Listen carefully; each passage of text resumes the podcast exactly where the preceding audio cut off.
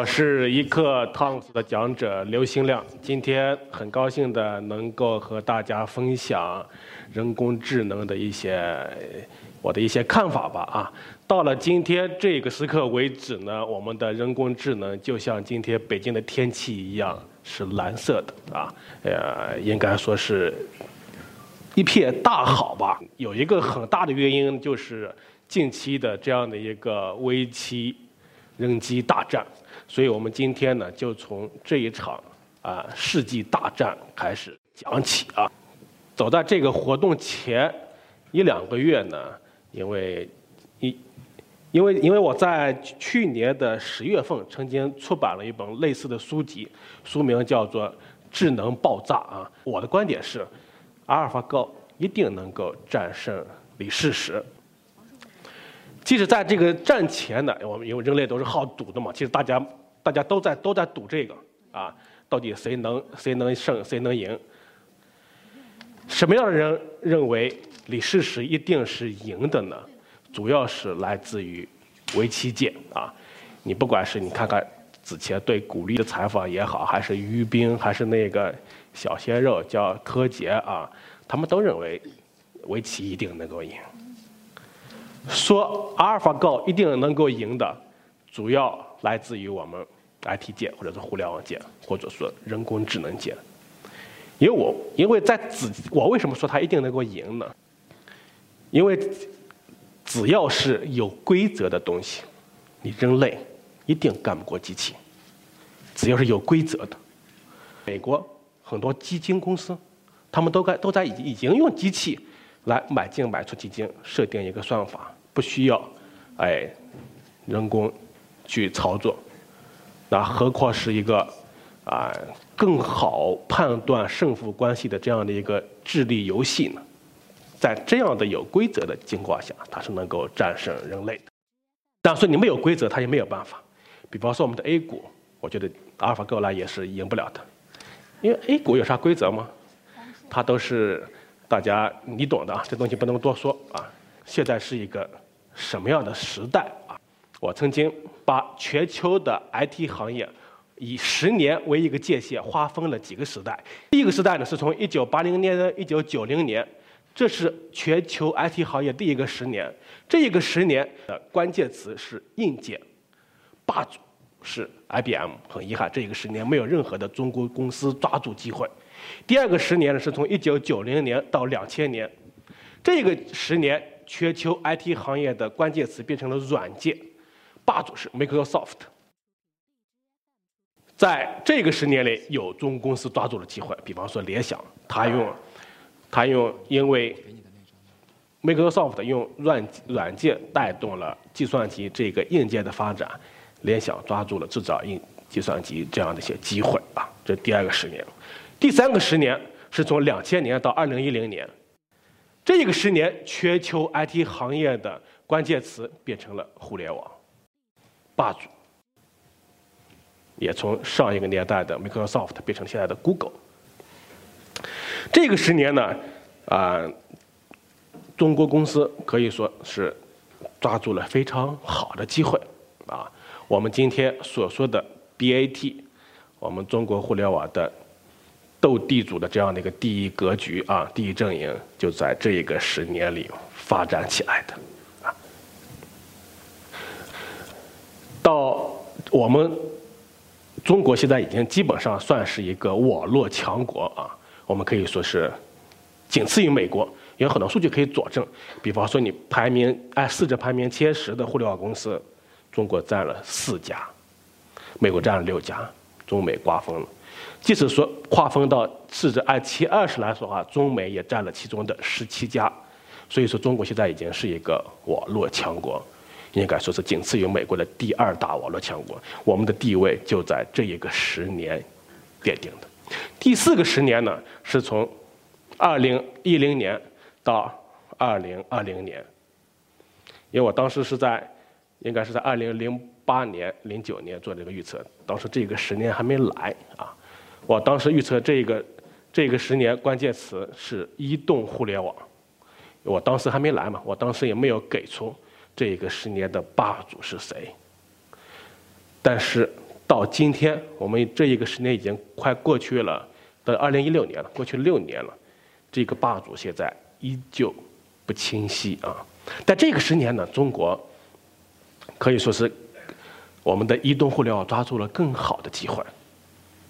应该说，我们在移动互联网的时代，超过了前面所有的时代。在这样一个领域，我们和欧美国家的差距是各行各业中最小的，甚至可以说在一些细分领域，我们超过了美国。你像以以前我们搞互联网的，我们不去硅谷去朝圣，一年朝圣一两次，你觉得可能自己心里空落落的。但现在呢？经常有美国的同行来中国来取经。今年我已经接待过两批了啊。当然说，我们我们的蓬勃发展可能会基于我们的很多很多因素，比方说我们是我们很多的特定的自然环境和社会环境。举一个小例子来佐证一下，美国是一个什么样的国家？它是一个车轮上的国家。大家上下班的主要交通工具是靠私家车，而中国呢，我们主要靠公共交通工具。就拿我们此刻所在的北京来说，每个人平均上下班路上，平均是两个小时。这两个小时干什么呢？我们把时间推到十年前、十五年前，大家坐公交、坐地铁，你上面去看，大家清一色的在看报纸，一人一份报纸。你今天你去坐地铁，还有人看报纸吗？或许有，那一定是奇葩，是吧？我们大多数人都在看着手机，看着 Pad。这就是我们和他们的差距。我们每每天至少有两个小时啥也干不了，你只能移动互联网。这就是一个我们和别人的区别。所以说，我们可以发展的更快。好嘞，简单说一下，我当时还预测了第五个十年。第五个十年是从二零二零年到二零三零年，啊，因为我当时预测的时候，第四个十年还没来，更别说第五个十年了。但我当时很明确的给第五个十年给出了一个关键词，我认为第五个十年的关键词一定是人工智能。OK，我预原来的预测是从二零二零年到二零三零年是人工智能的快速发展的十年。但是到了前年年底的时候，我觉得有很多迹象，已经这个时代已经要来了。智能化时代为什么要来了呢？我认为是具备了四核驱动力啊，有四个充分必要条件，导致了哎这个我当时所定义的它的这个智能化时代快提前来了。四个因素。因素呢是移动网络和传感器的蓬勃发展。移动网络现在我们每个人随时随随地都在都在移动着，都在网络着。还有一个就是我们传感器的发展，有了传感器，我们才可以所说的物联网，我们万物互联才可以。联动起来，这个关键就在于，到了二十一世纪以后，我们传感器的价格与价值相应的，我们都可以民用。一个小的传感器啊，以前可能小的传感器都要好几十块，现在可能几毛的都有了。所以说，我们它会让我们的物体更加连接起来，这是第一个条件。第二个条件呢，就是深度学习的。突飞猛进这个技术的进步。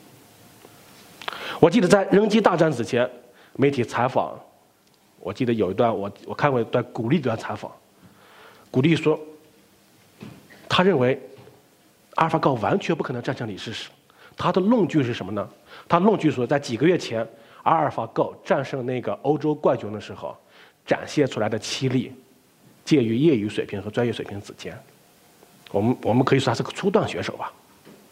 他认为几个月前一个初段选手，不可能在几个月以后能够打败一个九段选手。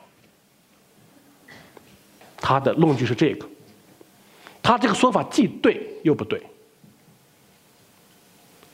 在人类世界上这是对的，不可能几个月你从一个初段选手直接进化成一个九段选手，人类世界上是，这是完全不可能的。说他不对，因为他不了解这是一个机器，这个机器会深度学习。他具备了深度学习这个技能以后，他就有可能几个月内从初段选手进化成一个九段选手。在人类世界上和阿尔法狗的世界那是完全不一样的。人类不明白阿尔法的世界，阿尔法狗为什么会这样呢？就是因为它深度学习。从进入二十一世纪来，人工智能这个深度学习得到了一个突飞猛进的这样的一个发展。我们一个人作为一个物体上的一个人，我们我们的学习必须要经过很多个层次，我们必须要从小孩变到少年、中年。我们会经过时间的积累，慢慢去学习，而机器则不一样。这是第二个因素。第三个因素呢，是我们用计算的，哎，这样的一个蓬勃的发展啊。云计算，为什么说我们现在有很多可穿戴设备能够像雨后春笋般的发展起来？什么智能手环呀、手表啊、戒指啊、耳环啊？就搁在以前，你这么一个小的东西里面，你如果还要有计算能力，又有存储能力，怎么放得下呢？那现在不需要，这一切交给了云计算。第四个因素是大数据的发展，大数据能够让我们我们的人工智能或者说我们的硬件产品能够更好的去。做出它相应的一些判断，所以说我当时基于这四个因素的发展，我认为这个时代已经来了。这个时代来了以后，会和过去有什么不一样的地方呢？或者说，大家可能会更关心的，那这个机器人会不会毁了我们人类这个世界呢？我们我们先说一下。这个未来的世界和过去会有什么样的不同？其实说白了啊，我们人工智能，我们的硬件产品，说简单点，和过去不同就是它具有情感，它可以和人进行情感上的交流。比方说，我们现在回到家里，想听音乐，是个什么样的步骤呢？哎，我们可能需要拿出，哎，手机。调出 A P P，哎呀，我可以把我闺女的房间什么放上小兔子乖乖，在我的书房里放上放上什么？我还需要拿出手机找到，比方说像 Sonos 这样的 A P P，我要去放音乐，我让我家里的每个房间充满音乐。未来是个什么样的状态呢？可能下一步的状态很快就会实现，我需要不需要拿出手机？我只需要嘴说，比方说我要听，哎，听一首刘德华的歌。未来呢，可能更不需要，他会懂你。你一进屋，他就会通过各种因素来判断你今天是高兴的，还是悲伤的。你是你是个什么样的状态？你是正在刷碗，他可能自动给你匹配一首洗刷刷洗刷刷。如果你正在读书，他可能正正自动给你播放轻音乐，他懂你。再比如说我们开车，为了智能汽车，汽车是什么样的呢？比方说我一上车，我就把温度调成十八度，这个车可能就会告诉你，说你现在刚来了大姨妈，你不适合这么低的温度。他就会他知道你的这些生理周期，或者是说身体身体状况，他会很关心你。像你的妈妈一样关心你。再比如，你今天可能路上很堵，你心情很烦躁，或者天气很炎热，或者你老板刚批评了你，你心情很烦躁，哎，你上班路上都不想去上班了。这时候他应该怎么样呢？你的汽车就应该音响里放出，打个比方，比方说放出海浪的声音，灯光都跟变成蓝色的，你可能还有灯光在你的车窗上投出。小鱼啊，海龟啊，模拟一个大海边的环境，你可能心情就会好好多了。他会有情感。再说未来，我们人类和机器到底是个什么样的关系呢？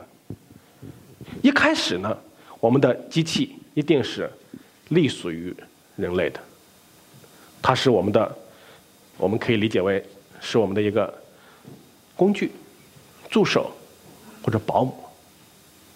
后来机机器会思考以后，它就可以和人平分秋色了，它就可以和人，哎，平起平坐了。比如我们现在，它下棋也可以赢了九段高手了。大家担心的未来，那机器会不会控制人类呢？我的观点是不会的。机器和未来，未来机器和人类的。我给出的定义，他们是共生的关系，谁也离不开谁。我把在我那本书里，我把这种特别高智商的机器人，我把它不叫做机器人，它可能想拥有人类一样的智慧。未来呢，我觉得我们的机器呢，可能会给我们带来很多的帮助。也有很多朋友他会关心，那机器人来了，我们会不会失业呢？有一大批人一定会失业的，这就像互联网网互联网网店对传统线下店的冲击一样。如果你在线下店受什么样的线下店受网店的冲击最大呢？你你在线下只解决了售卖这个环节的店，那一定受冲击最大。消费者来了来你这儿买了东西就走。甚至来了，可不需要更多的，他可能就更更多的决策，买完以后也不需要更多的体验，他只需要来你这买了就走的时候，我我店冲击一定很大。什么样的店受我店冲击小呢？那线下有越多的体验环节，让消费者感到更多的体验式的服务的，体验式营销服务的店，那一定受我店的冲击最小。所以我们人类和机器也是这样。如果你只知道一个简单的重复的劳动，比方说你就在生产线流水环节上，东西穿到你这儿来的时候，你啪上面套了个壳，走了，又过来一个，又套一个，这个机器人完全可以做到。甚至一些高智商的一些领域，比方说记者，如果说你只知道发一个通稿，只知道在网上搜一些东西，整理整理发一个稿件。那这样机器人可以干到，可以办到啊！现在已经有各大世界的通讯社都会有机器人处理这种简单稿件了。所以说，你简单的重复的劳动，那很有可能会被机器人代替。但是你一些更加富有创造性思维的劳动，机器人永远代替不了。好了，这就是我今天的分享，谢谢大家。